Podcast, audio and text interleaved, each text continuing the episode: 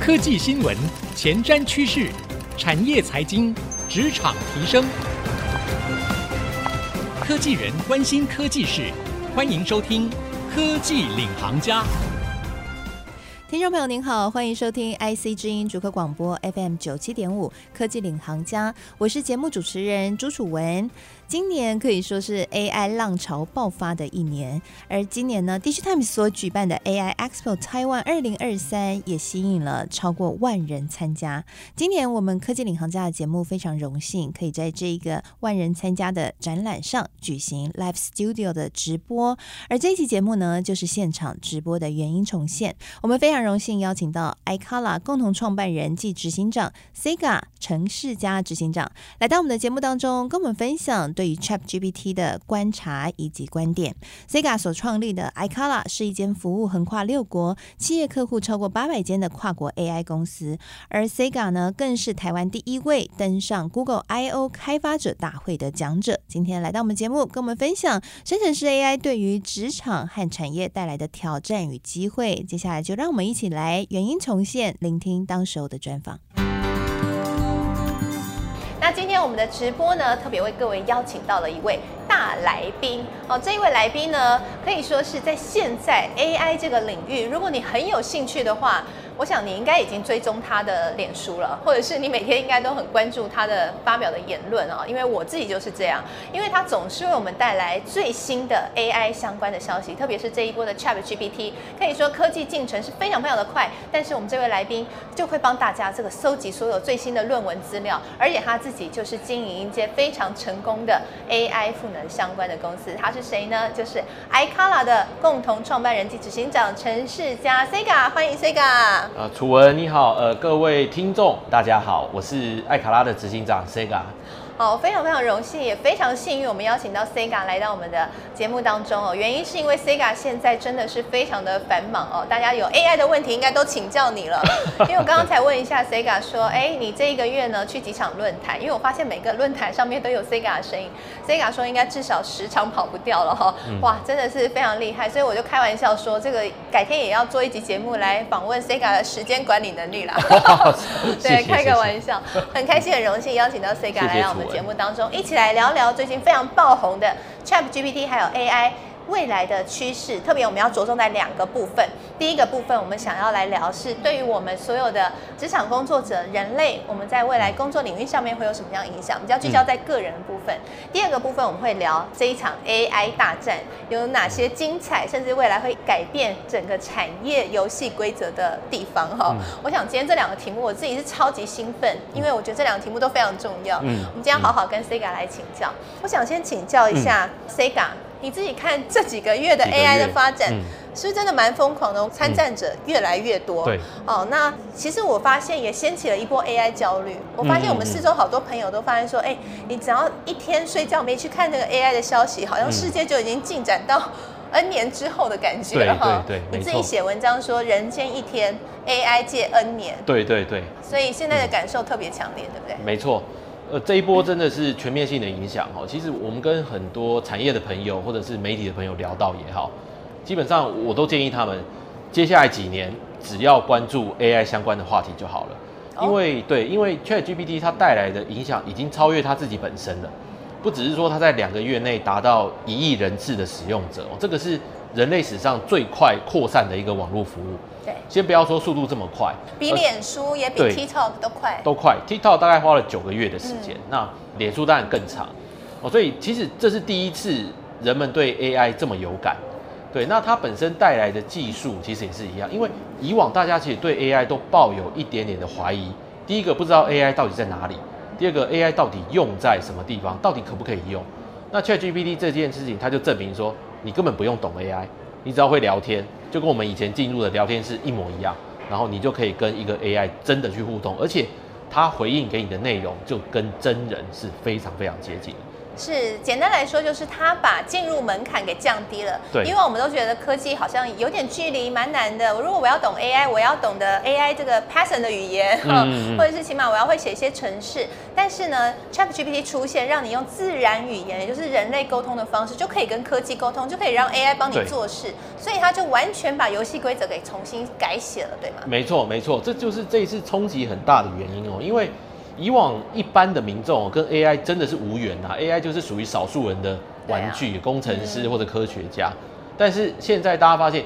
不止 ChatGPT 可以聊天而已，它还可以实际解决人们的任务。这其实就是对呃个人工作者其实就带来着一股震撼啦，直接就是一个震撼教育，就说哦，原来 AI 已经写文章写得比我们好了，翻译比我们还要好了，做摘要、读书这些都比我们还要强了，所以。这也是为什么刚才楚文有提到，为什么全世界不只是台湾哦，全世界现在掀起一波 AI 的焦虑，因为没有想到这一波 AI 的海啸会这么快打过来。对，没错。其实呢，最近就有很多的研调机构开始出具报告，因为呢，这一波的 AI 焦虑已经让大家担心说，ChatGPT 未来会不会取代我们的工作了？有可能我的工作会消失。那高盛最近就出了一份报告，他就提到说，在未来可能会有三亿个工作会消失，而且这消失的工作不再是过去大家认为是比较低阶的工作，有可能是一些高阶白领的工作哦，甚至像是律师啊、会计师啊，都 有可能被取代。哎，过去啊，你如果你考上台大法法律系，哇，那个是家族荣耀哎，对对对，那如果你光宗耀祖，对，然后呢，四大会计师事务所的会计师，哈，虽然累得要命，但是哎，很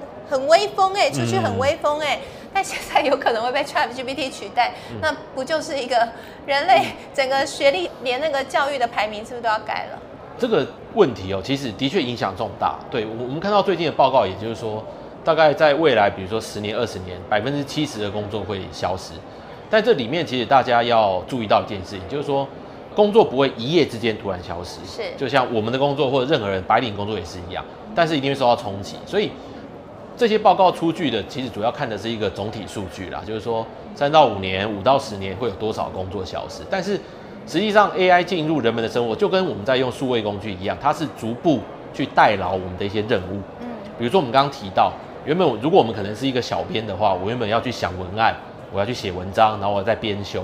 这些东西。现在你可以把 ChatGPT 当成是一个你的助手。对。所以呃，另一个视角其实就是说，当然 ChatGPT 会取代掉很多任务，但是同时呢，你也可以增加自己的生产力非常多。小编原本一天三篇文章顶多，但是呢，现在有 ChatGPT 之后，一天十篇文章是有可能的。所以我们会看到说，快速采用这些工具的人，他也正在快速提升自己的生产力。这其实也是一种避免自己整个工作被取代掉的一个方式。所以。呃，ChatGPT 带来的一个影响，当然是说，哦，从反面的角度就是说，哦，工作会消失，但这是逐步的。正面来说，每个人生产力会因为 AI 工具会有很大很大的提升。是，所以换句话说，如果我们是职场工作者的话，未来会不会使用 ChatGPT？那可能就会成为你的工作竞争力的一环。就像过去，会不会英文可能会影响到你的薪水？未来可能会不会用 GPT？会不会下一个 prompt 所谓的提示指令，去让 GPT 为你做事？那也会直接影响到你的薪水。对，这会是一个我们职场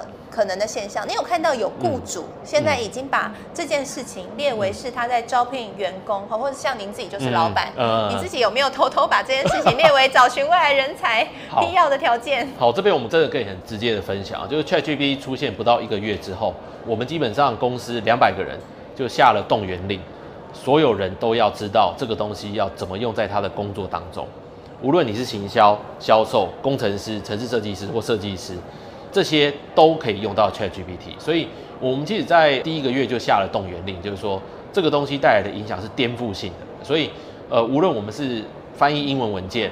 做一个设计的一个雏形，或者甚至写程式，现在其实也有 GPT 的技术在帮忙，就是写一小段比较自私的这种程式。所以，我们现在整个组织已经全部在采用 ChatGPT，还有 GPT 技术本身。对，所以这个东西真的会影响到个人在未来职场上的地位以及他的收入。因为当一个门外汉也可以用这么强的工具的时候，如果你的能力停留在一般的水准，而且却不会使用这些数位工具的话，那很有可能你就被遗弃超车，这个是要特别注意的。嗯。对，因为以前我们都说知识是一个门槛，嗯、就是说，譬如说我们说隔行如隔山。假设我今天没有念法律，或是我今天不懂科技产业，假设我不懂 AI，、嗯、那我可能就是。完全没有办法进到这个产业里面。嗯嗯、但未来应该不是说未来，就现在我靠了 ChatGPT，、嗯、它可能就可以帮我写程式，或者它可以直接帮我用一个很完整的方式搜寻这样的一个知识领域最重要的内容，然后 highlight 给我，我就懂了。对，这个时候其实那个门槛就被打破了。没错。那我好奇，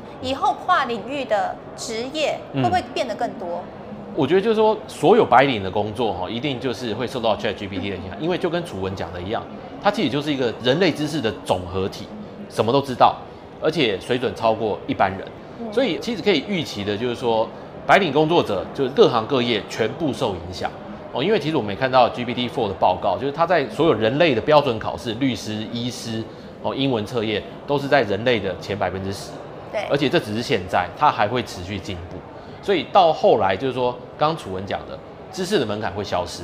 那这个时候你要怎么在社会上做竞争？自然就是你要懂得去组合这些工具，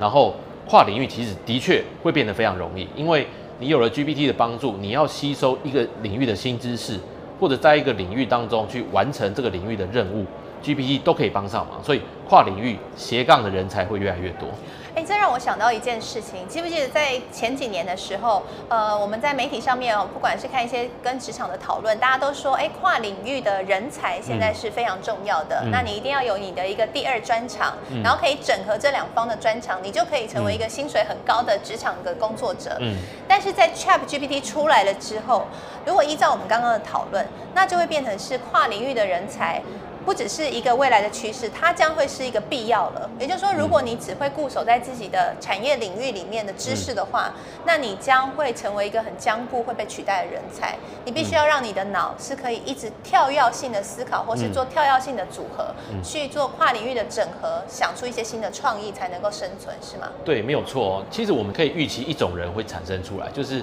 所谓那种超级跨领域、超级斜杠的这种人。他可能白天做翻译工作，晚上做心理咨询的工作，再更晚了，他去做医学研究、生物研究的工作。因为其实 ChatGPT 就把知识的藩篱给它打破。嗯，因为以前你要得到生物的知识、物理化学的知识，你需要有一个专家在你身边。对，那这对一般人来说是不可能的，对学习上来说也是不可能，因为他的知识非常多。但 ChatGPT 已经跳过这些东西，你随时可以从他这边学习，获得最新的知识。然后很方便的用工具的方式去解决这个领域当中的一些任务。对，所以的确，如果我们自己的专业只有在单一领域的话，以后会非常危险。因为就连创新，创新其实说穿了，就是把不同领域的知识连接起来，嗯，然后产生一个意外的结果，这其实就是创新。那 ChatGPT，你看它已经有这么庞大的知识库，如果你不会去用，去连接不同领域的知识的话，你在职场上的创新能力，然后直接影响到你的竞争能力。就会整个下降。是这个部分，我又想到一个问题，因为我们都说 ChatGPT 它还是有出现幻觉上的问题，这个是一个技术上面目前还有待去调整或者说改善的一个 bug。那这样的一个幻觉就会使得 ChatGPT 有时候会没有办法生成是最正确的答案，或者是说它会去生成一些会取悦对方的答案。举例来说，我就曾经在 ChatGPT 上面，我就问他说，呃，朱楚文是谁？他居然说我是演员，但是其实我的个人资料在网络上面都是有正确答案的，但他。却生成一个完全错误的答案。那我好奇的是说，哎、嗯，如果说像我们刚刚所讨论的那样，在未来跨领域的人才啊，透过 ChatGPT 打破了知识的藩篱，将会显得非常的必要，嗯、甚至是生存的必要条件的话，但他所获得的知识又没有办法百分之百的准确的时候，会不会出现危险？我觉得这非常危险，所以这也是的确听众朋友要注意的，就是说，生成式 AI 本身运作方式就跟楚文刚才提到的一样，它其实是产生他自己觉得最好的答案。或者是人类最想要看的答案，对，所以它产生出来的资讯不完全正确。如果你仰赖 ChatGPT 给你百分之百精准的资讯或知识，这个通常会出错哦。所以其实现在大家也发现说，诶，ChatGPT 的使用场景跟搜寻引擎其实是可以区分开来的。因为搜寻引擎你还可以去找到，比如说维基百科或者是官方网站，你可以知道说哦，正确的资讯大概是什么。对，但 ChatGPT 其实它真正适用的一个场域，我们记得刚刚有提到。包括说，它可以给你很多的新的 idea，就比如说我小编要写一个文案，你问 ChatGPT 说我的场景是什么，你可不可以给我一些想法？我可以从这边开始发想。所以你会发现 ChatGPT 其实现在被大量的用在，比如说写草稿、写大纲，但真正在后半段的这些工作，把这些内容填进去或者编修，其实还是要靠人类来做。所以 ChatGPT 其实不是百分之百精准，不是百分之百完美无缺，这个要注意。所以换句话说，其实，在现在这个阶段，我们在看 ChatGPT，因为它还没有办法到完全的精准，嗯、对，所以呢，在我们刚刚提到那个跨领域人才可能会变成是未来一个必要条件的路途上，可能还是必须要是现在你也有那个领域产业领域的部分的知识，你才可以做一个 double check，对，避免被 ChatGPT 给误导。没错。而在未来科技越来越进步的时候，嗯、那可能就会是一条必然的路，也就是、嗯、呃跨领域人才就会真的是成为一个未来的趋势了。对。我有发现到 Sega 你有写一篇文章，我觉得非常。有趣，你说呢？这一个 ChatGPT 的出现，它将会使得人类社会的财富和地位都会重新的洗牌。嗯，我好奇想要跟你请教一下，你所看到的未来是怎么样？为什么会重新洗牌？洗牌成什么样子？OK，其实呃很简单啊，就是说，因为 ChatGPT 出现了，已经算是第四次工业革命了。对，就跟电力的发明啊，或者网际网络的发明，或者蒸汽机发明，其实一模一样哦。它带来的影响是全面性的，所以。通常哦，在这种状况之下，因为其实刚刚楚文就讲到一个最关键的点，就是说知识的壁垒、知识的门槛被打破。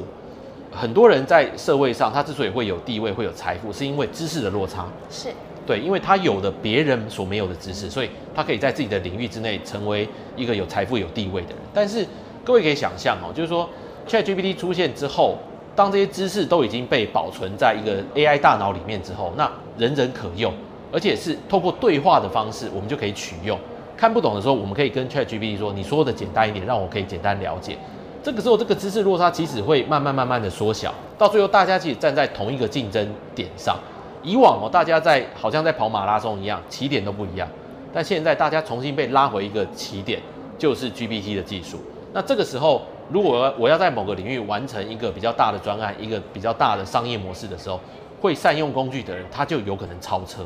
哦，以往的那些竞争优势就会整个被抹除掉，这个就是我们看到的一个未来。是，哇，这样的未来真的是蛮胆战心惊的。但或许我们准备好这个未来，也可能创造一个不一样的风景。嗯、对。那我好奇，想要请 Sega 站在以老板的角度来跟我们分享一下。刚刚、嗯、你说，你其实已经下了动员令了，大家所有的员工必须要懂 ChatGPT。嗯。那你刚刚也提到说，如果懂 ChatGPT，也会成为未来所有职场工作者的竞争的优势。嗯、是。那。你可以跟我们分享一下吗？就是说，以后你在找人才的时候，他除了要有 ChatGPT 的使用的能力之外，嗯，还有没有哪些能力你觉得会是在 ChatGPT 的时代下，你所看人才他必须要的？我对这个问题的答案其实非常简单，因为熟悉工具一定是一回事，因为 AI 工具到最后就变成像水跟电一样。如果今天有一个员工说，哎，我不知道水或电是什么，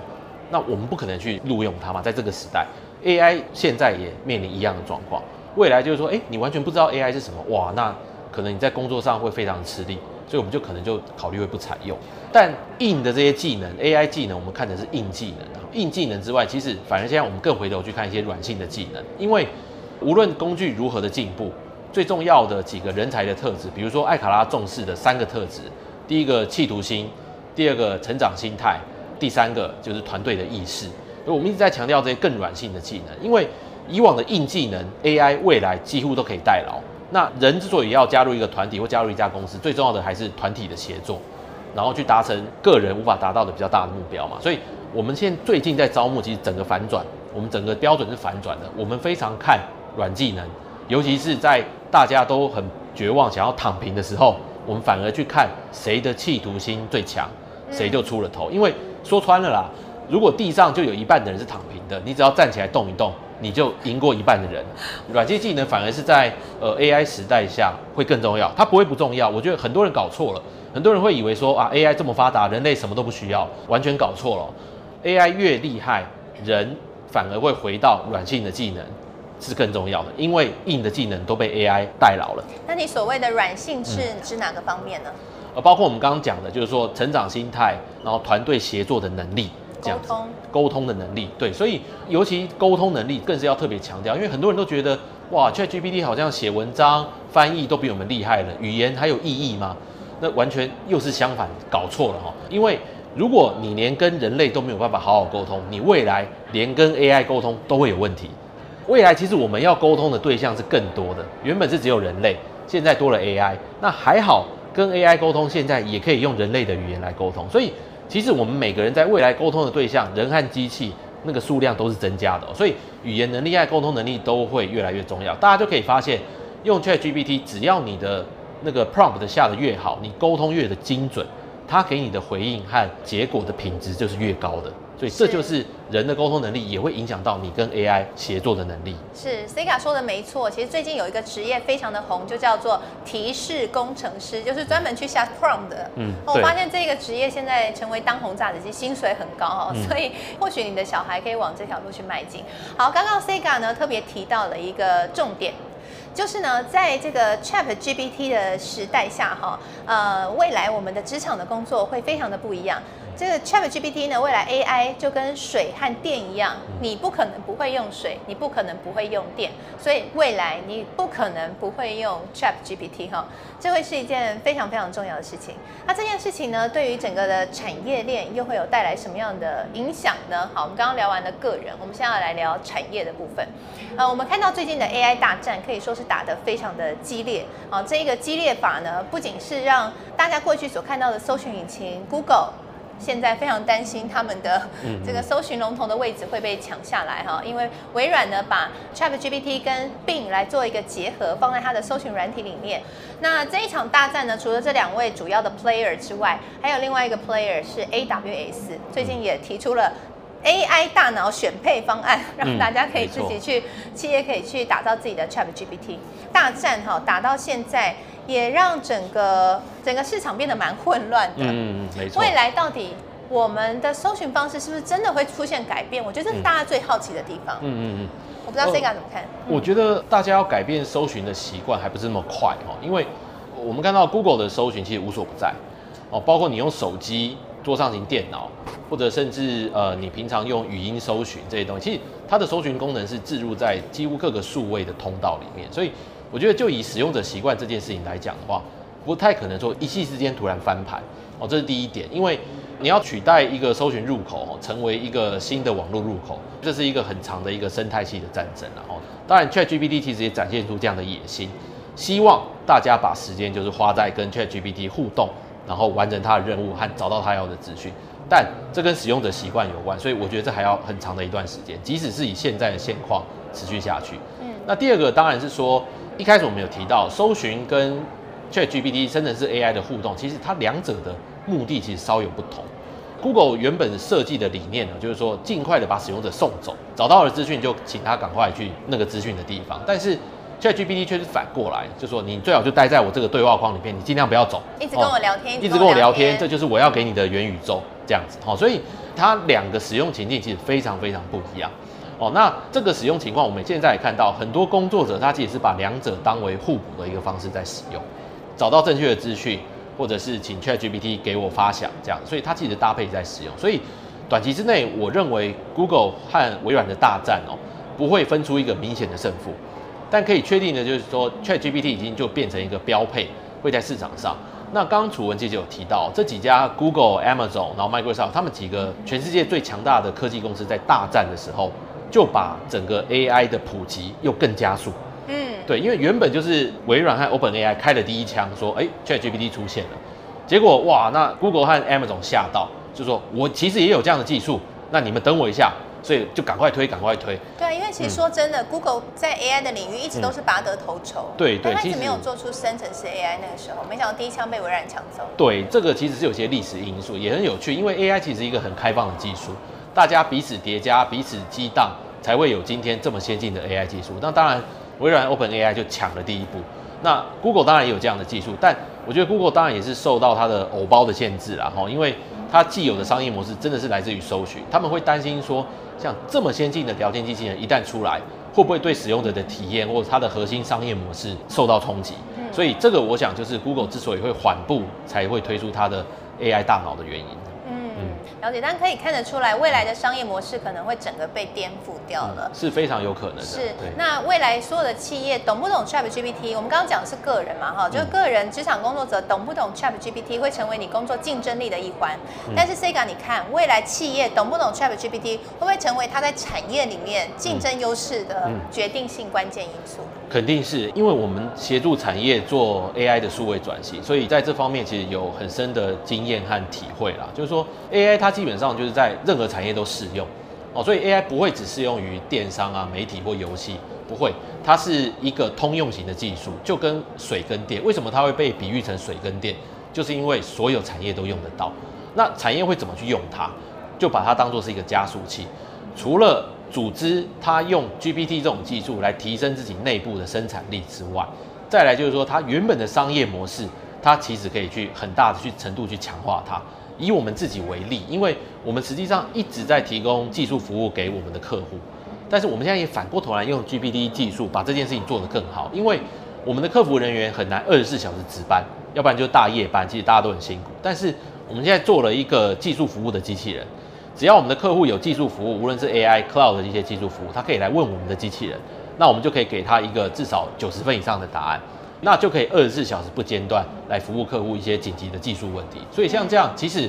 这就是一个使用的案例，就是说不只是好玩的聊天机器人而已，而是它实际上提供了你一些你原本要花很多时间才能给客户的解决方案，那就成为一个加速器。是，这也难怪 OpenAI 的创办人。他就特别提到说，客服将会是未来最容易被取代的工作了，影响最大的。因为毕竟就是透过聊天的方式。那其实我们看到最近呢，也掀起了一波，到底现在 ChatGPT 非常的火红，该不该把 ChatGPT 拿来作为创业项目的讨论啊？嗯，其实我想应该也不少年轻人跃跃欲试。我自己在观察 ChatGPT 的社团里面，就有不少人呢开始把这个 ChatGPT 这边来嫁接各种不同的科技的相关的东西，然后可以去做出一些新的服务。嗯。那甚至有一些 App 也开始推出跟 ChatGPT 有关的一些整合性的服务哦。嗯、那你看这个东西在未来啊，会不会使呃整个产业的生态来做一些改变呢？嗯、我自己其实有想象过一个未来啊，嗯、就是说如果说 ChatGPT 发展的非常的火热，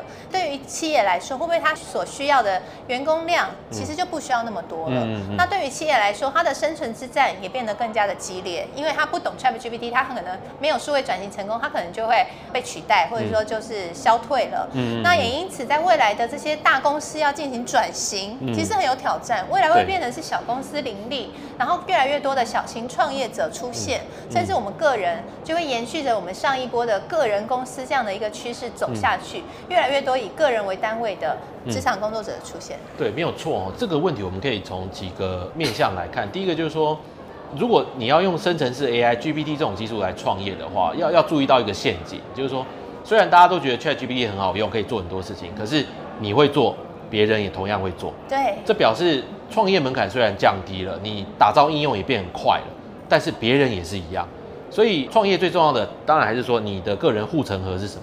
你如果说大家都可以用同样的技术，完全没有门槛、没有护城河的话，创业还是很困难。哦，所以这个其实是一个，我觉得大家当然现在一头热哦，就觉得说，甚至是 AI 好像可以做很多事情，但其实创业还是一件困难的事情。那第二个就是楚文讲到，就在企业，企业这边的话，我们其实已经预见一个两极化的一个状况，就是说会使用 AI 和不会使用 AI 的人，其实在未来会被区分成很明显的两群人。哦，那因为你看哦，就是说 AI 其实是让强者越强，弱者越弱，因为我们就看到顶尖的工程师，他第一时间把 ChatGPT 把 GPT 技术当做他的一个超强外挂，他生产力其实提升百分之三十到四十。那你想想看，每个人能力，有的能力一百分，有的能力八十分，但是同样提升百分之三十的话，那个一百分变一百三，那个八十分的只有变一百零四分，所以他们的差距其实变大了。那这个就会造成说，的确，楚文刚刚讲到，就是说，企业其实也会开始思考说，诶，我是不是要往顶尖的人才获取，才是我最好的一个策略？所以中间的阶层可能会慢慢的消失，中产阶级会慢慢的消失。那最后当然就是我们一直有在讲到的个人的生产力这件事情，就是说我们也的确遇见，很会使用各种不同这种 ChatGPT 技术的人，他自己也会变成一个超级生产力的这种个人工作者，他可以一次做非常多的工作，白天开 Uber，晚上接翻译，再更晚的去做各种研究。好累，我都帮他累了。对，所以我觉得这个就是未来我们真的会看到工作整个被解构，被解构，我们原本认识的工作跟我们未来的长相是完全不一样的。嗯，但是我这边也有一个新的想象，我在想象的是说，刚刚 Sega 提到的，这会是一个中产阶级有可能会消失，然后强者越强，弱者越弱的时代。但是你刚刚也有提到，其实你现在很注重人才的软实力，对，其中软实力有一个重点，就是在于他的沟通还有成长心态会是很重要的。那我在想，如果知识的藩篱被打破了之后，会不会在未来这些学习的门槛，其实透过网络，透过 ChatGPT，其实就等于大放送给所有的全民了。那只要数位落差不大，就说他只要能够有网络，他可以呃上网，他有电脑，嗯其实就算他是一个财富不是那么富裕的孩子，他也可以透过 ChatGPT 去做很多在学习上面限制上的突破，所以他可以达到一个新的阶级的翻身。我觉得这永远都有这样的机会。但是我们看到，就是说这些东西必须由无论是政策面哈，或者是整个执行面，必须要去落实。因为数位落差这件事情，其实在 ChatGPT 出现之前就已经存在，对，而且它其实在变大了。有些人就是连网络的存取的那个能力都没有，它的频宽在它的偏远的地区根本不够，所以它就造成更大的知识落差。所以，呃，我觉得 AI 这一波也是一样，的确，ChatGPT 可以让我们更快取得知识，甚至于反过头来跟 AI 更快学习、吸收新的知识，但是。这真的有赖于说一些基础建设，让 AI 变成人人可用、人人可以存取到这件事情，其实现在还没有做到，但的确就跟楚文讲的一样，会是未来翻转很重要的一件事情。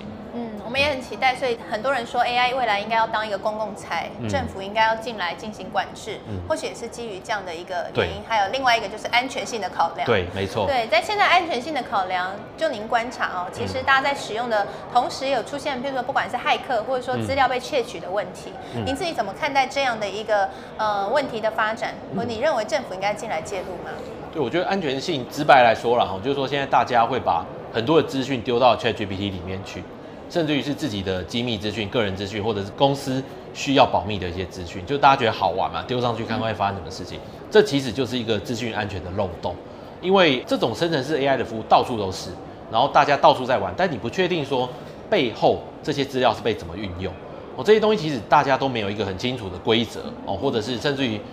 那个商家或者是企业彼此之间都没有揭露，所以这是第一个治安的疑虑。第二个就是说。资安还有一个是假议题、假讯息的这种问题哦，因为 ChatGPT 生成式 AI 实在太能言善道了，什么东西都会说得出来，说的好像真的一样。他会一本正经讲一些 胡说八道，对对，胡说八道，一本正经胡说八道。对，所以对于这种资讯的判读，反而是未来也是资讯素养的一部分。不然假讯息、假图片，现在根本以假乱真，人类是分不出来。但是你要有独立判断的能力，所以。我觉得这个第一个层面就来自来自于说人们的使用习惯，其实要更被教育，不要觉得说这个很好用，所有东西都丢上去了。这个就是资讯安全的破洞的一个开始，是，这就是一个 AI 试读，或许也是未来我们必须要关注的。对，我想我们今天的这个直播哦，谈的议题是越来越沉重，我现在心情真的蛮沉重的。嗯、那我们想最后呢，我们就来聊一个最沉重的话题好了，哦、作为今天一个沉重的结尾，就是呢，到底我们距离人类生产的内容全面被 AI 取代还剩下几年？嗯，好好，这个问题够沉重了吧？哈，因为呢，最近有一个数据，两个数据提供给大家，第一个呢，就是在去年九月的时候，红杉资本它就预测，依照生成式 AI 成熟的时间表呢。人类创作内容的能力，距离全面输给 AI 还剩下七年。好，第二个资讯提供给大家，这个也是 Sega 在自己的脸书上面哈 有特别分享的，我觉得这也非常的有趣。就 DeepMind 呢最新研究指出，AI 它会去主动寻求提升自己的能力，也就是说你可能没有要它提升，但是它会有那个企图心去主动的去扩展。好，我想这样的一个问题就非常有趣。你刚刚提到说未来的人才你会关注他有没有企图心，嗯，但是 AI 有可能比我们还有企图心，嗯，那我们该怎么办呢？距离全面被 AI 取代，我们人类真的会有危机吗？我觉得最主要的麻烦还是来自于说 AI 不会累啦，但是但是 但是人会累，但是人会累，对，所以为什么 AI 会产生企图心哦？其实主要还是因为人类对它的设计是这样，就是说训练 AI 的过程，其实我们是鼓励 AI 去追求更大的奖励哦，这个奖励都反映在一些数字啊或者是一些城市里面哦，就是这样简单的一个机制。鼓励 AI 追求奖励，就让它在现在的更先进的技术当中，它会去追求原本我们意料不到的一些能力。可能是因为它经由推理，觉得说，诶，我如果要得到更大的奖励，我必须去为自己设定新的目标。其实这跟人很像。对哦，其实我们到底在讲人还是 AI？其实到最后有点分不清哦。人其实也是一种奖励驱动的一种生物嘛。哦，奖励越高，大家动力越高。AI 其实一样。当我们一直 push 它说，哎、我需要你去追求更高的奖励，它会出现一些意料之外的行为。刚楚文提到这个 DeepMind 的一个研究，其实就是这样。他的研究其实主要就是说，他发现 AI 在追求就是说，呃，更大的奖励的时候，它会避免自己被关机。对，这一点很可怕，因为我们都说人可以控制 AI 的厉害之处就在于我们可以把它关机，但如果 AI 可以避免自己被关机，那就可怕了哎。对，所以可以想到的一个情境就是说，我们的大绝招可能只剩下拔插头了哈，人类的大绝招只剩下把那个 AI 的插头拔掉，可能会衍生出哦，它可能有电池啊，它有电池的话，对啊，它就可以自己行动嘛。对，所以像这样子的发展，其实就政策制定者或者是政府单位或者全世界。即使真的要坐下来认真讨论这些事情，因为这很有可能被滥用。AI 可能会觉得说，哎，我现在要追求更高的奖励，但是手段是透过伤害人类，那这个就很危险，因为它其实是无意识的。AI 没有意识，不用去讨论它有没有意识，它纯粹是为了最高的奖励，它在行动。所以当它会因为追求更高奖励去影响到人类、伤害到人类的时候，这个就是立法者和政策还有政府一定要赶快介入。技术的进步其实背后也代表着庞大的商业利益，所以有心者。他只会继续把这些技术继续发展下去，所以其实，在现在这些社会的议题当中，我们真的要认真坐下来思考，不只是说它可以好玩、产生很有用的东西，而是说它对整个社会的影响，现在真的要赶快坐下来讨论。其实创新都是一直跑在法律政策之前，商业都一直跑在政府之前。对。但是政府其实，在这一波的 AI 的快速发展之下，真的应该要更加的来重视这件事情哈、嗯。因为就像刚刚 Sega 所提到的，恶意 AI 的发生，也不是。不是没看到，因为其实我们看到过去就有科技大厂推出了 AI，然后让民众试用，嗯、结果民众呢就喂给他很多脏话啊、种族歧视的言论，结果他就变成一个会种族歧视的 AI 了，被教坏，对，就会教坏那个 AI。所以人类喂给他什么资讯、嗯、，AI 就可能长成一个不符合我们道德原则的一个样子。那这件事情就可能必须要受到管制。那也为什么在未来政府的角色非常重要？应该不说未来，就是现在政府就应该要更加来关注这件事情，不应该只有我们科技人在关注哈。对，政府也应该要关注，而我们也应该更加的关注 AI 在社会层面、心灵层面，还有在文化层面对于我们可能会有的影响哈。那这也是我们这一集节目希望可以带给大家，虽然有一点沉重，但是我想这个节目这个议题相当的重要。那我们也非常非常开心，可以邀请到这个议题非常熟悉的 Sega 来到我们节目当中分享。谢谢楚文，谢谢各位朋友。谢谢 Sega 精彩的分享。透过刚刚 Sega 的分享，我想听众朋友应该更加了解到 ChatGPT 对于产业，甚至是我们每一个人职场的生活的影响层面，可以说是全方位的。未来的世界将和现在非常不一样，也因此被称为是下一次的工业革命，带来了挑战，也会带来机会，就看我们如何去应应了。谢谢您收听这一集的科技领航家节目，希望今天内容您喜欢。我是楚文，我们下次再会。